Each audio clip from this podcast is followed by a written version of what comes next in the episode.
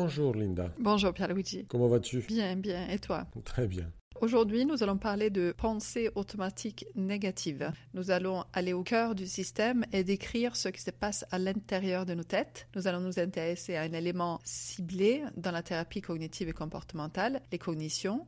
Donc les cognitions, ce sont tous les produits de notre esprit, c'est-à-dire nos pensées, nos croyances, les images mentales, les souvenirs. Mais tout d'abord, est-ce que tu peux nous expliquer qu'est-ce que c'est une pensée automatique? Oui, Linda, nous avons tous euh, des pensées automatiques euh, tout le temps. Ce sont des pensées qui apparaissent sans effort. C'est un peu parler à soi-même. Nous ne contrôlons pas leur présence dans notre conscience. Ce qui va nous intéresser quand on parle de souffrance dépressive sont les pensées automatiques négatives. Nous avons tous des pensées négatives envers soi-même, et on pense qu'une personne a en moyenne un tiers de pensées automatiques négatives. Mais chez une personne dépressive, la fréquence de ces pensées est bien plus élevée. Plus elle est envahie par des pensées automatiques négatives, plus elle est dépressive. Est-ce que tu pourrais donner des exemples de pensées négatives qui pourraient être présents dans la dépression? Oui, bien sûr, Pierluigi. Donc le patient dépressif, euh, comme tu disais, il est envahi de, de ces pensées négatives et ces pensées euh, peuvent être formulées euh, comme je suis incompétent, je suis nul, je suis moche, je n'y arriverai jamais, personne ne pourra m'aimer, personne ne pourra m'aider, l'avenir est noir. Donc tu vois, ce sont des pensées très négatives et la personne dépressive a tendance à se répéter ce genre de pensées très souvent. Donc dans cet épisode, il nous semblait important d'expliquer d'où viennent ces pensées automatiques et quel est le rôle de ces pensées automatiques. Une bonne partie de notre activité mentale est continuellement en train d'orienter notre attention, d'analyser les informations provenant de l'extérieur et de l'intérieur, de les classer, les organiser et les mémoriser. Cela demande beaucoup d'énergie et cela permet d'améliorer notre euh, adaptation. J'ai appris que traverser la route, par exemple, peut être dangereux et je me dis attention, est-ce qu'il y a des voitures? Regarde aussi à gauche. Ces pensées sont utiles. Les pensées sont un flux continu qu'il est difficile d'interrompre. On ne s'en rend pas forcément compte. Mais le cerveau ne va pas tout analyser en détail, car afin de réaliser des tâches de plus en plus complexes, il doit simplifier le traitement, faire des économies. Le cerveau va utiliser des connaissances acquises dans le passé et utiliser les comportements qui ont fonctionné il va construire des schémas ou des scripts de pensée. Si je crève un pneu en voiture pour la troisième fois, je me dis, je sais le faire. J'aurais fait comme la dernière fois. Maintenant, je sais que je n'ai pas de roue de, de rechange, mais un spray pour dépanner. Je me dis, je suis capable, je sais. J'ai immédiatement récupéré les informations apprises par les expériences passées et je les utilise aujourd'hui. Et ce que je fais aujourd'hui alimente également mon expérience d'échanger le pneu la prochaine fois. Mon script s'améliore et j'aurai de moins en moins besoin de réfléchir. Ces schémas au script permettent de traiter des informations automatiquement avec très peu d'efforts, sans que nous en soyons conscients. Oui, donc à partir des situations que nous vivons, nous apprenons, c'est-à-dire nous organisons, mémorisons tout au long de notre histoire. Les interprétations que nous faisons des situations ou des choses qui nous arrivent sont en grande partie apprises dans notre passé. En effet, si nous vivons des situations répétitives similaires, à chaque fois notre cerveau récupère les connaissances sur la situation, qui est reconnue comme une situation qu'on a déjà vécue, nous dit si elle est positive ou négative pour nous, et nous décidons des actions à mettre en place pour plus d'avantages possibles. Si j'ai un blanc pendant l'oral devant la classe et que mes camarades se moquent de moi, la fois suivante, je sais que si j'ai un blanc, ils vont se moquer de moi. Je vais peut-être éviter ou en avoir très peur. Le cerveau mémorise et même si je ne voudrais pas penser qu'ils se sont moqués de moi, je vais m'en rappeler à l'oral suivant et ça va s'imposer à moi. J'aurai peur. Je me dirai, je vais encore rater, ils vont se moquer de moi. Ce qui s'est passé revient par la pensée et les émotions je me fais le film de ce qui va se passer et ça me fait peur. Pierre-Luigi, par exemple, en parlant d'expériences qui forment notre histoire, j'ai une patiente qui a vécu une relation très instable avec le père qui quittait le domicile sans donner de nouvelles pendant des mois. Donc ces expériences sont traduites par la croyance ou pensée générale qu'il ne faut pas compter sur les gens, même les plus proches. Ils peuvent à tout moment te quitter ou te laisser tomber. Donc cette croyance est restée et est présente encore aujourd'hui. Elle a du mal à faire confiance. Un rien suffit pour qu'elle pense que ses relations actuelles vont s'arrêter. On pourrait dire qu'elle est phobique de la séparation. Elle a tellement peur que ça se produise à nouveau qu'elle essaye de l'anticiper à la recherche de tous les indices afin de l'éviter.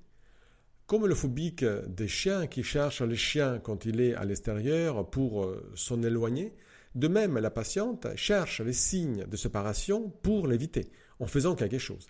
Sauf que parfois il n'y a pas de chien derrière le buisson qui bouge et il n'est pas question de séparation pour la patiente la personne peut être envahie par des pensées automatiques telles que il va me quitter, je serai seul, je suis nul, je n'arrive pas à garder les relations. S'il me quitte, c'est que je n'ai pas de valeur. Elle peut chercher à se rassurer avec une liste de questions interminables comme tu m'aimes, pourquoi tu m'aimes, ou avec de l'assujettissement en faisant tout ce qu'il veut, en anticipant ses désirs à lui, en oubliant les siens. Ces comportements peuvent créer des tensions et dégrader la relation. Finalement, le comportement mis en place pour éviter la séparation peut induire la séparation. Par son comportement, elle produit la séparation et confirme que la relation est instable et qu'elle est nulle. Oui, cette patiente pensait je suis nulle en lien avec ces euh, situations relationnelles. Donc, chez la personne dépressive, les pensées typiques tournent autour de trois thématiques. Hein. Euh, il y a donc des pensées négatives sur soi, par exemple, donc comme on a dit, je suis nulle. Donc, après, il y a des pensées négatives qui concernent les autres. Je ne suis pas intéressant, j'ennuie tout le monde, je ne peux pas compter sur les autres. Et enfin, les pensées négatives qui concernent l'avenir et les conditions du monde. Donc, le monde est complexe, il est difficile, il n'y a pas d'espoir pour l'avenir.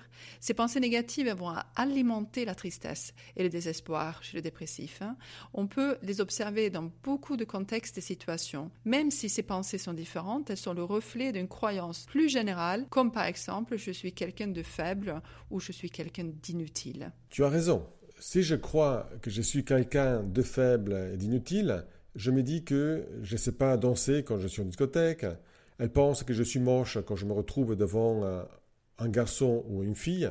Je ne sais pas changer mon pneu, inutile d'essayer si je crève un pneu, je suis incompétent quand je suis devant un examen. Donc les pensées automatiques et négatives proviennent de nos croyances. Les croyances sont des idées générales sur soi. Si je modifie je suis quelqu'un de faible et d'inutile, peut-être je modifie aussi les petites pensées agaçantes qui découlent de cette pensée générale.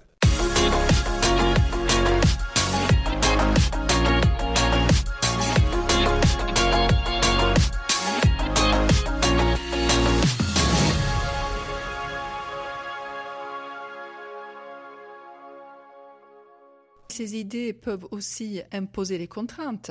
Il peut y avoir des conditions qu'on s'impose qui sont très dures. Par exemple, une personne peut se dire, pour avoir de la valeur, il faut être belle ou il faut travailler pour avoir une place dans la société. Donc ces règles motivent le comportement que la personne va mettre en place et si elle n'y arrive pas, ben, c'est l'échec. Ces croyances peuvent devenir inadaptées et induire ce qu'elles sont censées procurer. Les dépressions après une perte d'emploi sont amplifiées si la personne se dit des choses dévalorisantes puisqu'elle associe sa propre valeur au fait de travailler. Peux-tu, à partir d'un exemple de patient, donner d'autres exemples de comment des idées générales et des pensées automatiques pourraient alimenter la dépression? Alors, prenons celui des deux collaborateurs, Jean et Thomas, qui travaillent dans la même entreprise. Thomas est dépressif et pense qu'il n'a pas de valeur. Il a une estime de soi basse. Ils ont été promus à la suite de leurs bons résultats du dernier semestre. Que penses-tu qu'ils vont penser? Quelles sont les pensées automatiques activées par cette nouvelle, cette bonne nouvelle? Alors j'imagine bien que Jean soit très content, il est certainement fier de lui, il se dit que c'est super, qu'il a bien travaillé. Évidemment, je penserais la même chose. Tandis que Thomas, lui, est très étonné. Il s'est dit qu'il y a peut-être une erreur, puis il s'est dit qu'il y a beaucoup de chances d'avoir des patrons si généreux. Ensuite, il s'est dit, comment va-je faire? Ils vont se rendre compte que je suis incompétent, je vais finir par être licencié tôt ou tard. Et là, il redevient triste avec plus de pression sur les épaules. Oui, je comprends. Si Thomas explique sa réussite par la générosité de ses employeurs, il ne pourra pas être fier de lui, ni changer l'idée négative de soi. Il va continuer à avoir des pensées automatiques négatives sur lui-même. Rien ne change sur la planète dépression. Et même, ça s'empire avec la prime. Il va penser que ses employeurs s'attendent à des meilleures performances.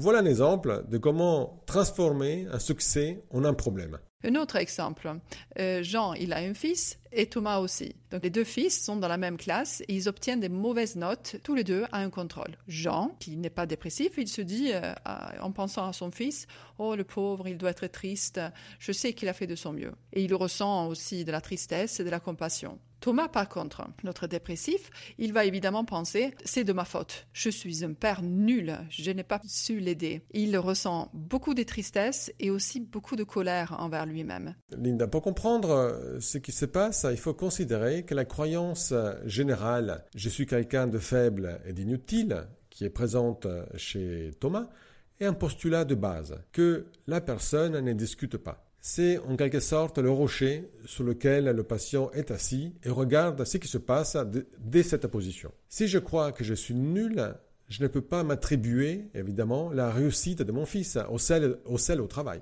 Ce n'est pas logique. Ce serait dissonant avec ma croyance.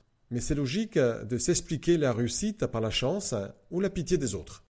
Un autre exemple pour illustrer, Thomas et Jean, ils marchaient euh, sur une place, ils entendent des, euh, des gens qui étaient assis en terrasse et qui rigolaient. Donc euh, Thomas pense automatiquement Oh, il se moque de moi, je suis pas bien habillé, je dois être ridicule. Il a de l'angoisse qui monte, il se sent triste, il s'en veut d'être si nul. Alors que euh, Jean, il pense simplement que ces jeunes gens, ils ont l'air de s'amuser. Il n'a pas d'émotion en particulier, peut-être un peu de joie, il pense à sa jeunesse où il était euh, un peu dans les mêmes situations. C'est un autre bon exemple qui explique comment à partir de la croyance je suis quelqu'un de faible et d'inutile, les pensées automatiques se déclinent. Dans ces situations, Jean et Thomas pensent quelque chose et comme beaucoup de personnes, ils croient ce qu'ils pensent. Mais penser comme Jean est plus agréable que de penser comme Thomas.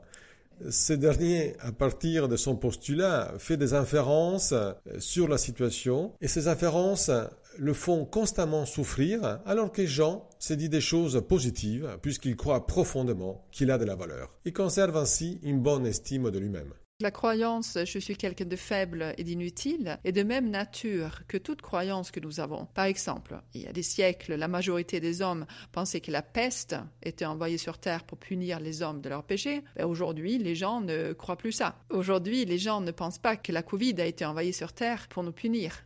Oui, il ne faut pas oublier que les expériences que nous vivons ajustent et adaptent nos connaissances, donc nos croyances, même si nous avons tendance à résister. Ainsi, l'expérience nous amène à changer notre regard euh, sur le monde. Notre regard aujourd'hui d'adulte n'est plus le même que celui qu'on avait quand on avait 5 ans ou 10 ans. Certaines personnes changent plus vite que d'autres. Tout le monde n'est pas ouvert au changement de la même façon. Cela me fait penser au film que j'ai revu l'autre soir, Grand Torino. Tu l'as vu? Oui, oui, Pierre-Luigi. Dans ce film, on assiste euh, effectivement à un changement de perspective. Hein. Ce changement est celui qu'on observe pendant une thérapie, d'ailleurs. Une thérapie cognitive et comportementale propose aux patients des exercices pour changer de perspective et ainsi modifier ses émotions et son comportement. Donc, dans ce film, on voit bien Clint Eastwood qui joue le rôle d'un ex-militaire qui a combattu en Asie. Il est raciste et le drapeau américain devant la porte. Et ses voisins, il n'a pas de bol parce que les voisins sont asiatiques.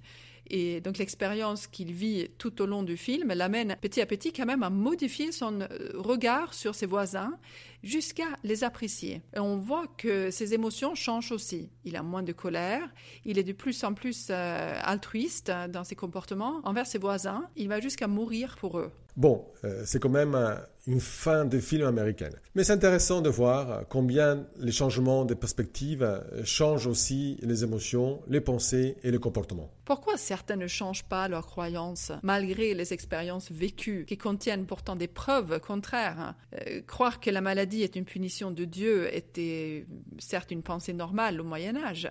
Le croire aujourd'hui, c'est un peu bizarre. Aujourd'hui, nous avons bien des preuves qu'il y a d'autres causes. Croire que la Terre est plate serait encore plus bizarre, car les preuves sont évidentes. Continuer à le croire et persister malgré des informations scientifiques, ben, c'est le signe de rigidité. Dans la vie de tous les jours, il n'est pas simple de tester chaque hypothèse et beaucoup de pensées sont des opinions. Pourquoi est-il si difficile de changer nos croyances Alors, nous avons vu que Thomas s'attribue un rôle dans ses échecs.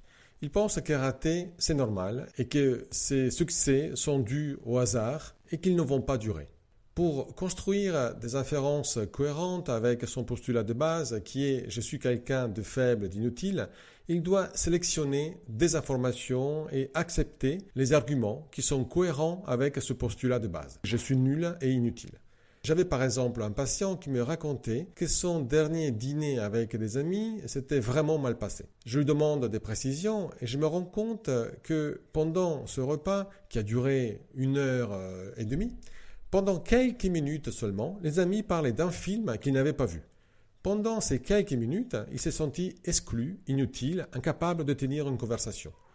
Dire que le repas s'est mal passé parce que je me suis dit que je suis ignorant face à, parler de ce film, euh, ou que simplement je ne l'ai pas vu, vu, que je ne peux pas participer à cette discussion, pas intéressant pendant quelques minutes, est une abstraction sélective ou scotomisation de la réalité. C'est-à-dire que j'interprète la situation à partir d'un petit morceau de celle-ci. C'est comme si je me disais que je suis nul au tennis parce que j'ai raté un coup malgré que j'ai gagné le match. Notre appareil cognitif utilise ces opérations, comme l'abstraction sélective, et d'autres mécanismes pour rendre la pensée cohérente.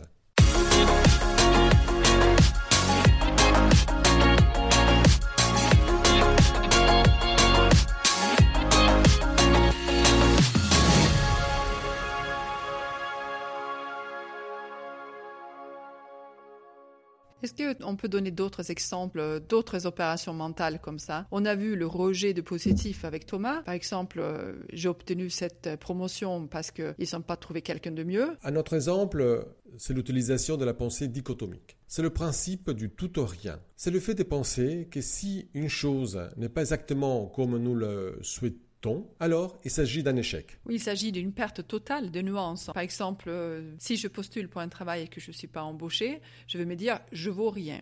Ou si j'ai pas 20 sur 20 sur un examen, ben c'est que je suis nul. Donc dans ces conditions, avoir 18 euh, sur 20 sur un examen ou euh, être que le second de sa promotion, ça peut être perçu comme des échecs cuisants. Voilà, c'est un très bon exemple de pensée dichotomique. Après, il y a aussi un autre mécanisme, c'est de tirer des conclusions actives ou le principe de l'inférence arbitraire. On imagine des scénarios noirs sans preuve et on y porte euh, du crédit. Comme tu sais bien, on peut en distinguer deux sortes. Donc il y a les lectures euh, des pensées d'autrui. C'est lorsqu'on croit connaître les pensées des autres en se fiant à ces maigres indices. Par exemple, je lui ai laissé un message, mais il ne m'a pas rappelé. Il ne me considère plus comme son ami, par exemple. Ou bien, mon patron m'a regardé de travers, il pense certainement me licencier. Après, il y a les erreurs de voyance, donc de faire des prédictions pessimistes et les considérer comme vraies. Par exemple, de se dire je vais devenir folle, cette thérapie ne marchera pas, je suis incurable, je vais rester seule toute ma vie. Une autre opération mentale que nous faisons s'appelle surgénéralisation. C'est-à-dire qu'on construit des règles pour son propre comportement futur à partir de quelques événements négatifs passés. Par exemple, elle n'a pas voulu sortir avec moi, je vois bien que je n'arriverai jamais à sortir avec une fille. Ou bien, j'ai raté un examen, c'est fini, c'est l'échec, je ne vais pas réussir les autres. Avec la surgénéralisation, un seul événement négatif peut influer tout le comportement à venir d'une personne qui se voit alors vouée à l'échec. Voilà donc l'explication de pourquoi un postulat de base qui rend la personne vulnérable à la dépression se maintient. Tous ces mécanismes donnent de la stabilité au système jusqu'à le rendre imperméable. Mais un peu de rigidité, c'est normal, car nous avons tous tendance à défendre nos idées et nos croyances. Notre cerveau se défend automatiquement pour confirmer nos croyances et construire de la cohérence. Nous avons tendance à préférer une réalité la plus cohérente possible. Alors parfois, il peut y avoir de la dissonance cognitive, c'est-à-dire qu'il y a de l'incohérence, et alors notre appareil cognitif mettra tout en œuvre pour euh, l'éliminer. S'il y a une certaine souplesse ou flexibilité, il peut être amené à, changer les croyances. S'il est très rigide, il trouvera certainement des moyens de disqualifier toutes les preuves contredisant ses croyances. Tu as raison, la pensée de Thomas, je n'ai pas de valeur, euh, n'échange pas, même quand on lui fait des compliments. Il disqualifie les compliments comme non sincères. Du fait de disqualifier ces informations, sa croyance restera intacte rigide et inébranlable. Pour certaines personnes, il est difficile de se remettre en question, de changer de perspective, même si ça serait bien pour eux. Linda, peux-tu nous dire comment fait-on pour assouplir et modifier ces pensées automatiques en thérapie comportementale et cognitive? Alors la première étape euh, dans une TCC est d'identifier les situations qui font souffrir le patient. Ensuite, on va décrire la souffrance en termes d'émotions, de sensations, de pensées et de comportements. Exactement. Le patient ne vient pas pour euh, normaliser sa pensée, il vient parce qu'il souffre, il en a marre de cette souffrance. Le travail sur les pensées est un axe de travail thérapeutique qu'on propose aux patients pour aller mieux. On peut également lui proposer un travail sur les émotions ou sur le comportement en fonction des éléments cliniques qui seront récoltés lors de la thérapie. Aujourd'hui, nous faisons un focus sur le pensée. Alors, si nous souhaitons travailler d'un point de vue cognitif, il est donc important que le patient apprenne à observer ses pensées. C'est pas facile, hein, car les pensées automatiques sont fugaces et rapides et pas toujours accessibles. Hein. On apprend à être attentif quand il y a des variations émotionnelles négatives. Donc, elles sont souvent associées à des pensées automatiques euh, ou des interprétations négatives. Une fois que nous avons euh, repéré les pensées automatiques euh, qui sont présentes lors de la souffrance dépressive, quelles sont les techniques qu'on utilise en thérapie cognitivo-comportementale pour assouplir la croyance de base? Alors la première technique est de se demander ce qu'il y a derrière les pensées automatiques. Quelle est la croyance de base? Par exemple, Thomas, lui, il a la croyance je suis quelqu'un de faible et d'inutile. Que faut-il faire pour identifier ce postulat? Comment est-ce que tu procèdes? Alors ce postulat induit des pensées automatiques qui sont cohérentes dans des situations et contextes divers. Thomas, il nous dit qu'au travail, il pense fréquemment je ne suis pas efficace. Avec son fils, il va se dire je, ne suis pas un bon père. Ou avec sa copine, il va se dire je ne suis pas digne de son amour. Et face au compliment, euh, je ne suis pas à la hauteur, il se trompe. Quand on commence à repérer beaucoup de pensées automatiques négatives, on cherche la croyance générale. Il est évident que si Thomas a ses pensées automatique dans la plupart des situations, il doit croire que je suis quelqu'un de faible et d'inutile. Il est intéressant également de se poser la question de comment Thomas a-t-il pu construire cette croyance bah, Les éléments de son histoire sont assez parlants. Nous savons que ses parents avaient des attentes très élevées auxquelles il ne pouvait pas correspondre. Il a subi du harcèlement au collège, à l'adolescence et jeune adulte, il a vécu deux échecs euh, sentimentaux. Ces différentes expériences ont alimenté l'idée générale, finalement, je suis quelqu'un de faible et d'inutile. Les attentes trop élevées des parents lui ont fait croire qu'il était incompétent. Le harcèlement qu'il euh, a subi au collège lui a appris qu'il est inférieur aux autres. Et les échecs sentimentaux lui ont confirmé qu'en fait, il n'est pas digne d'être aimé. Et donc, pendant des années, il a pensé des milliers de fois qu'il était nul, insignifiant, pas digne d'être aimé.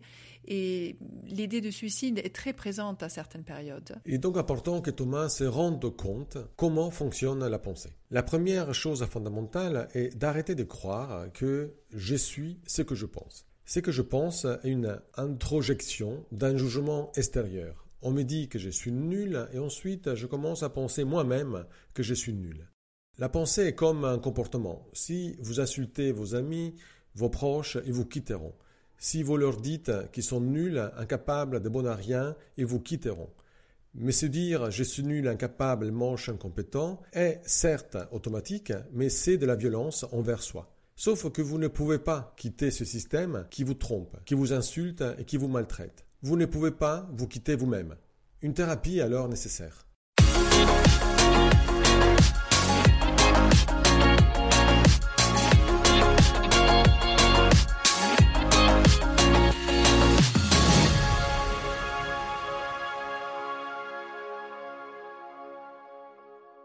Thomas, il s'est entraîné en thérapie à identifier les situations où ses pensées apparaissent. Après, il a appris des techniques de restructuration cognitive et ce sont des techniques de discussion de la pensée. Concrètement, une fois qu'il repère la pensée négative automatique, euh, il va maintenant appliquer des exercices pour assouplir ses pensées automatiques. Nous pouvons utiliser une technique qu'on appelle pour et contre dans le cas de Thomas on l'invite à chercher les preuves, les faits probants, et non pas des simples interprétations qui sont pour ou contre la croyance je suis nul, inutile. Prenons par exemple la situation mon fils rentre avec une mauvaise note et je me dis je suis un mauvais père. Quelles sont les preuves que cette pensée soit vraie? Quels sont les arguments pour et contre de cette pensée? Quels sont les faits pour et contre qui valident cette pensée? Est-ce mon interprétation est-ce que mon interprétation est basée sur des impressions, des intuitions ou sur des faits réels? Ce n'est pas parce que je suis triste que je suis nul.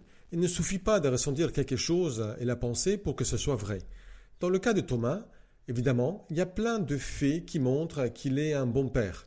Il passe du temps avec son fils, il l'accompagne à son activité et en plus, il aide aussi pour ses devoirs. Il y a certainement également des preuves qui, pour Thomas, montrent le contraire. L'objectif de cette technique, c'est d'introduire de la nuance, donc de nuancer la pensée. Hein. la pensée, c'était je suis un mauvais père. Tu as raison, mais encore une fois, il est important de donner des exemples concrets et non pas des simples impressions. Et aussi, on invite les patients à noter les réponses. Il est important de mémoriser les arguments contraires à la croyance de manière à apprendre de nouvelles pensées automatiques plus saines. Un autre exercice que j'aime bien utiliser avec les patients est, la distanciation. Donc cela consiste à se demander comment une autre personne verrait la situation. Est-ce qu'il y a une autre façon de percevoir la situation? Donc pour Thomas, cela pourrait être de se demander comment il verrait son ami s'il vivait la même situation. Ou comment pense-t-il que les autres le perçoivent dans cette situation? Comme un mauvais père? Donc encore une fois, l'objectif est d'introduire des nuances ou des doutes. Après, il y a la technique des avantages et inconvénients. Elle s'applique par exemple pour discuter certaines règles qui accablent le patient et le mettent en échec. Par exemple, nous avons vu que Thomas avait des parents avec des exigences très élevées envers lui. Cela pourrait se traduire par la règle il faut être parfait pour avoir de la valeur. Il peut donc réfléchir à ce qu'il gagne à adhérer à cela et ce qu'il perd. Vouloir être parfait tout le temps est effectivement très épuisant. Peut-être il est en train de s'épuiser pour éviter de se sentir nul. Finalement, les avantages de cette règle sont vraiment difficiles à repérer quand on, y réfléchit. Et puis, on, on, utilise un exercice qu'on appelle pensée alternative. Est-ce qu'il y a une autre manière de penser les choses? Donc on peut essayer de reformuler en des pensées alternatives euh, plus réalistes. par exemple, pour Thomas, la pensée selon laquelle il est mauvais père si son fils revient avec une mauvaise note. Il y a également d'autres alternatives possibles. Cela peut être dû au fait que son fils n'a pas révisé ou que l'enseignant a mal expliqué ou qu'il n'a pas bien lu euh, la consigne ou il est arrivé en retard pour le contrôle. Donc faire l'effort de chercher des alternatives augmente la flexibilité cognitive et modifie les émotions, puisque d'autres explications sont peut-être plus crédibles. Je pense par exemple à Martin, il est conférencier. Il souffrait toujours quand il donnait une conférence devant des étudiants. Au moindre signe que son audience s'ennuyait, il paniquait. Il voyait quelqu'un bailler et immédiatement, il se disait Je suis ennuyeux, je ne l'intéresse pas, je suis un raté, j'ai raté ma conférence. En travaillant ces pensées, nous sommes arrivés à des pensées alternatives beaucoup plus adaptées. Lorsque quelqu'un baille, cela peut aussi être parce que cette personne est fatiguée ou parce qu'elle euh, vient pour se reposer d'un autre cours. Il n'est pas du tout intéressé à ce que Martin raconte. Ou même si ça l'ennuie, cela ne fait pas de moi une personne ratée. Je vois bien qu'il y a d'autres personnes qui m'écoutent avec attention. Un autre exercice est de se comporter comme s'il n'y avait pas de croyance. Donc euh, la croyance je suis nul et inutile. Par exemple, on pourrait demander à Thomas de se conduire comme euh, son ami euh, Jean. Jean, il a une bonne estime de lui-même, ça, ça va obliger Thomas à se dire qu'il est capable et qu'il peut réussir. En fait, il va se mettre un peu dans la peau de, de, Jean. Cet exercice est très intéressant parce qu'il montre combien les automatismes de pensée négative sont ancrés. Ça va être difficile pour Thomas de ne pas penser qu'il est nul, même quand il a envie de ne pas le penser. Bien, nous arrivons euh, à la fin et j'espère que ce que nous venons de dire soit utile à tout le monde, puisque tout le monde est concerné par le pensée automatique, patient dépressif ou moins dépressif. Donc, repérer et questionner ses propres pensées automatiques négatives à l'aide de ces techniques permet de les assouplir. C'est un entraînement qui demande un peu d'exercice, mais que tout le monde peut apprendre. Voilà, Pierluigi. Écoute, j'espère que je ne t'ai pas trop ennuyé, car parfois je t'ai vu bailler. non, amore. Merci à tous nos auditeurs qui sont de plus en plus nombreux chaque semaine. Ça fait très plaisir. Et n'hésitez pas vraiment de nous faire un retour ou de, nous demander des problématiques en particulier qui pourraient vous intéresser. Merci, Linda euh, pour ce travail. Encore merci à nos auditeurs euh, qui ont été très nombreux, surtout sur l'épisode je suis borderline. Mais vous avez été très très nombreux. Vous avez mis notre site un peu en crise. Mais finalement, euh, tout s'est bien passé. Allez. Bonne soirée. Bonne soirée. Au revoir. Au revoir.